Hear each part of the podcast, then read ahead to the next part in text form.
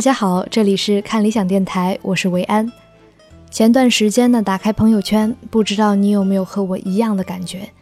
现在的九零后，或者说现在的年轻人都看起来过得蛮惨的，因为有很多这样的文章，比如说第一批九零后已经离婚了，第一批九零后已经秃了，第一批九零后已经出家了，等等等等。总之，二十多岁的我看的是瑟瑟发抖，感觉自己简直是活在热点里的问题青年。同病相怜的呢，还有我们父母这个年纪的中年人。朋友圈里讨论他们的话题好像也不少，什么油腻的中年男人啦，人到中年没有爱情了，或者泡着枸杞的保温杯啊等等。前几天刷微博还看到一条非常火的职场规则，说不要大声责骂年轻人，他们会立刻辞职的。但是你可以往死里骂那些中年人，尤其是有车有房有娃的那些。我也不知道是怎么回事儿。七零后和九零后这两代人都呈现出一种很丧的态势，这让我一直在想，我们到底做错了什么？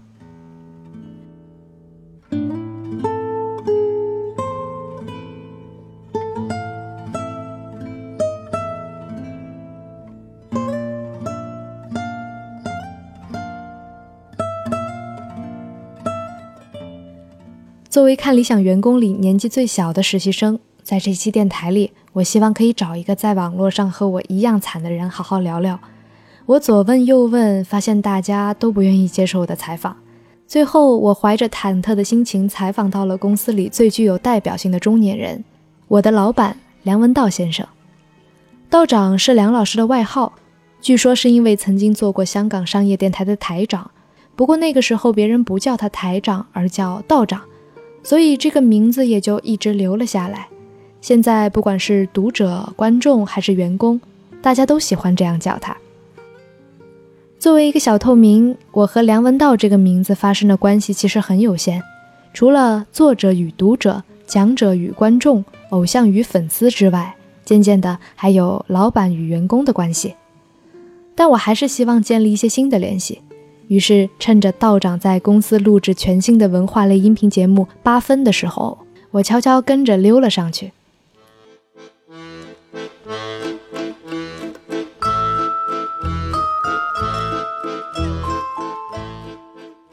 算了，别用这个记了。我看表吧，我不太会操作，这是电子设备，我太你看表就完了吗？对，我看表，我看表，也没关系。我来，我来，没关系，就这么看吧，看得到。但他一会儿就会灭掉。我我用我的手表。好。嗯，来。我我帮你摁一下字。OK。一二三四，一二三四，一二三四，一二三四，可以吗？八分第一期，Take One。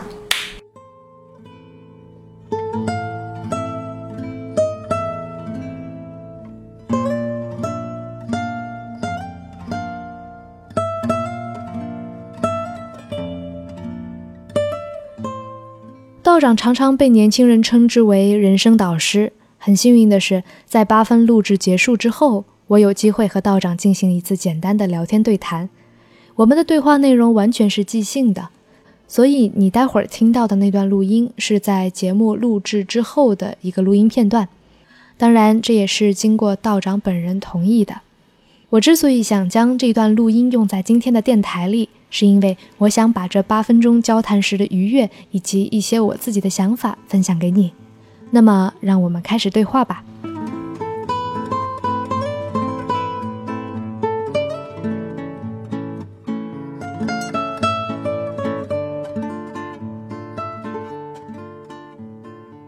我现在来到道长的办公室，和道长面对面。哎，你好，你好，大家好。道长现在正在喝水。嗯。哎，道长，我想请问一下，你有没有听过一个词叫做“油腻”，形容人的油腻？啊，那当然听过，最近不是很流行嘛？讲什么油腻中年啊，油腻老男人啊这些的嘛，对不对？嗯。那你是怎么理解这个词的？什么时候你会觉得一个人很油腻？我从我自身经验来讲，这个词对我而言有点不可思议。坦白说，为什么呢？因为我发现我是年轻的时候比较油腻啊。不正常吗？那人年轻的时候，比如说青春的时期，不是油分分泌的比较多吗？我我年轻的时候就比较容易出油啊。比如说我现在老了，我就是发现这个开始干了，不出油了。我现在是干瘪老男人，跟这个干瘪中年，我也想油腻一把。现在大家说的这个油腻，其实它不是说，比如说什么脸上长油长青春痘对青春痘不是这个意思。他说的是一个人性格上的，比如说呃说话油腔滑调啊，或者是没有真正的才学，但是喜欢嗯、呃装逼啊、吹嘘啊这个意思。诶，这听起来都像在说我。没有，我觉得我倒是想到这种，听到这个词，我脑海就会浮现某种的男人形象。这个男人形象一般就是肚子有个大肚腩，对然后又喜欢呃，可能手上会套一串的佛珠。嗯，然后呢，呃，说话呢喜欢夹几句古诗词，然后讲一些人生大道理，骗骗小妹妹。对然后跟着呢，就说话给人感觉很不诚恳，然后同时呢，呃，还要脸上不晓得为什么时不时的不可自控的露出一丝猥琐的微笑。或者狞笑，然后呢，这个头发呢是是是是也怪怪的，要不就开始秃顶，要不就是半长不长的，就是那种典型我们看到中国男人留那种发型，我我不知道大大家怎么理解。穿的衣服呢，有一些油腻到极端的呢，喜欢穿紧身 T 恤，明明肚子已经很大了，然后上面呢还有各种各样的斑斓的色彩或图像，要不就穿的很宽大，那种带个盘扣，哎，对对对，显示出中国文人气质，但是你就发现怎么到他身上这么古怪，这个就你留一些胡子，三羊胡子或者什么，对对对。但那个胡子又长得不好看，很稀疏。对，我会想到这种形象，这是不是一个很标准的油腻男人的形象？嗯，从大概率上来说应该是的，还有可能在比如说饭局上，啊，对对对，没错，口沫横飞，然后喜欢喝大的，呃，我遇过不少这样的情况，遇过不少这样，姑娘，对。然后那是我最难受的一点，就我我不过坦白讲，这个我现在也在这个环境下有点被迫接受。我大概不晓得是十几年前开始第一次遇到这样的一个情景。这个情景是什么？我我觉得我们国家很喜欢喊女孩子叫美女，是不是？对对，我第一次听到这个词的时候，我是非常不舒服的。我我不知道为什么，就是我就是哎，那什么美女美女，你为什么不能够正经的去去喊叫美女？这好奇怪。然后呢，跟着呢，在那种饭局上就尤其恶心了，就是喜欢逗弄那些小姑娘，然后问一些请探隐私的话，甚至做出种种的性暗示。而做出性暗示的同时，还要表现出一副自鸣得意，以为自己是战无不胜、攻无不克的这个情场老手，然后就很恶心。加加上那个嘴巴边上有一个菜叶露了出来啊，呃啊，对，大概我我我懂你说的，是不是这种？应该算是一个中年人，这个没有对意义，没有嗯快老了。快老了。那你觉得如何在中年的时候避免这样的油腻呢？那要从年轻的时候就要开始做了，等到你到了这个时候，可能已经晚了。就是我觉得任何一个人，不管男女，都应该常常的做到至少，比如说我们以前中国人讲“吾日三省吾身”，呃，我们不一定按照原来的三省，但是至少要常常检查自己，检查自己。对，看看自己的言行到底有没有符合规矩或怎么样，然后在跟人相处的时候，是不是时常带着一个尊重其他人的一个心情。就算你没办法时常带着尊重其他人心情，但是要保持住一个尊重其他人的行为的规范。那中国的相信是说，学礼这件事情，礼貌这件事情是透过外在会影响内在。如果你常年的监督自己，装着有礼貌，装久了你会真有礼貌。当你真有礼貌之后，你内心就会升起一种恭敬心。有恭敬心的人是不会油腻的。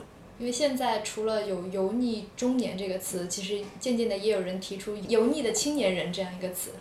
对于我们这些年轻人来说，有哪些是需要避免的，或者是有没有什么小的建议？就除了您刚刚说的这个恭敬的言行，有没有更为具体的一些指导？我没有哎，我很怕指导年轻人，我觉得我没什么资格指导年轻人，年轻人懂的事儿我都不懂。但是我觉得如果想避免自己油腻的话，呃呃，就是不要学那些油腻中年的样子。嗯，就是你看到他们呢，就是个样板。你想自己将来变成那样吗？我觉得有些时候有些油腻青年，可能是因为看到太多这些中年人，然后以为他们这样才叫成功，然后久而久之跟随他们那一套，或者觉得流里流气的说话或者一种行为态度举止才叫做是一个出来在社会上面混的人或者混得好的人，这是一种很大很大的一个错觉。但是现在，就像您刚刚说的，很多我们所谓的这种嗯油腻的中年人，他们，呃，反而是世俗意义上的一些成功者。嗯就比如说他很有钱，嗯或他很有，比如说呃一定的社会地位。嗯那这样的话，会给很多年轻人造成一种误导呀。呃，我觉得那倒不会。我觉得，因为现在批评油腻中年或者批评油腻老男人的人，我们可以注意到，主要是一群年轻人。所以你可以看得到，就是年轻人发明这个词来形容一些中年人，这在说明着年轻人至少在相当程度上面、数量上面，其实对这种类型的人，哪怕他多成功，是有一种集体情绪。那个情绪可能是，也许你很成功，也许你有社会地位，但是不认可 somehow 我我不认可你，我甚至瞧不起你。那所以我觉得年轻人是有希望的，我们不要把那种人当榜样，他们会过过去的。这些人迟早要要要过气的，将来要去老人院的。年轻人应该走出一条自己的道路，所以我对未来年轻人是很有期望的。以前我们都说啊、比如说女的，就是老了之后，比如说什么。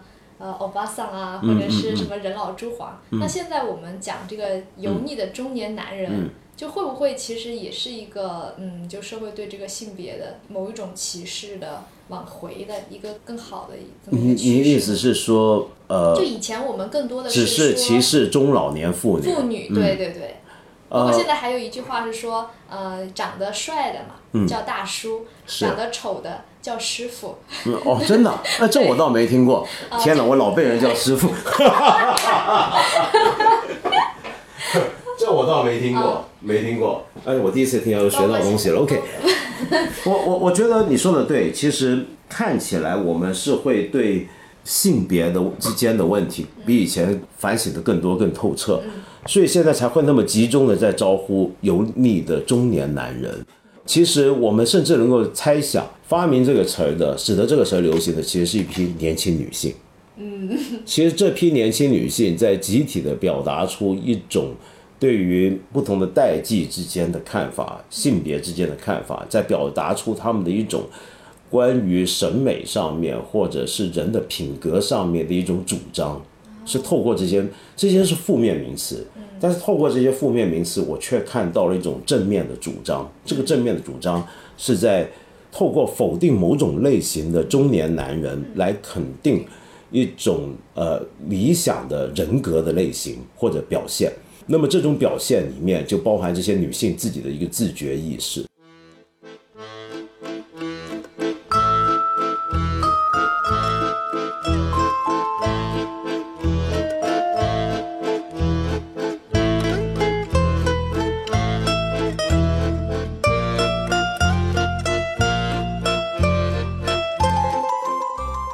让我没有想到的是，一场原本被设定为严肃的问答，最后竟然变成了吐槽大会。我和道长之间二十多岁的代沟，在这八分钟里好像被填平了。虽然他总是被人称为人生导师，但我觉得其实道长本身就是一个还在探索中的，不希望别人给他太多指导，也不太希望去指导别人的这么一个人。每次在节目里都会有人问他一些人生大道理。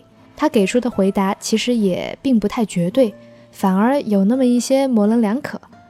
我想他有他自己的理由，因为他对现在的年轻人是有信心的，也有足够的期望。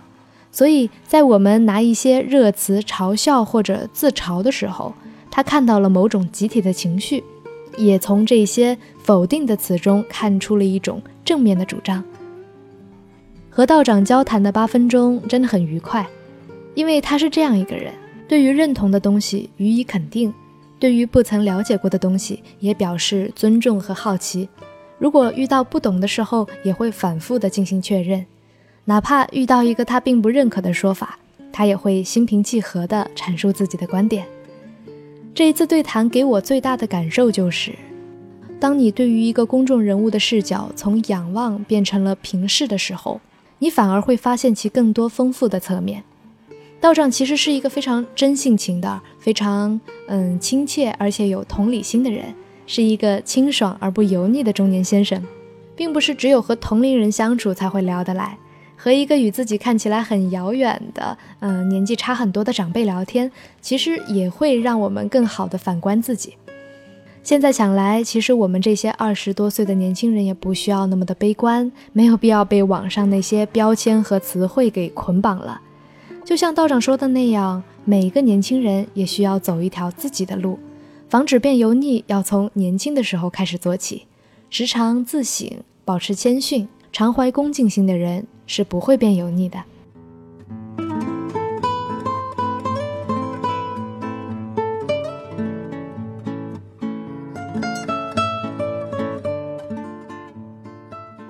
那么，以上就是我想和你分享的一些想法。如果你有什么想说的，可以在留言区和我讨论。如果你也想和道长面对面的闲聊，或者想听道长聊些什么热点的话题，都可以关注我们的微信公众号“看理想”，和我们进行互动和交流。另外，道长的新节目《八分》也非常值得期待，希望大家多多关注。那么，这就是这一期的看理想电台，我是维安，我们下期再会。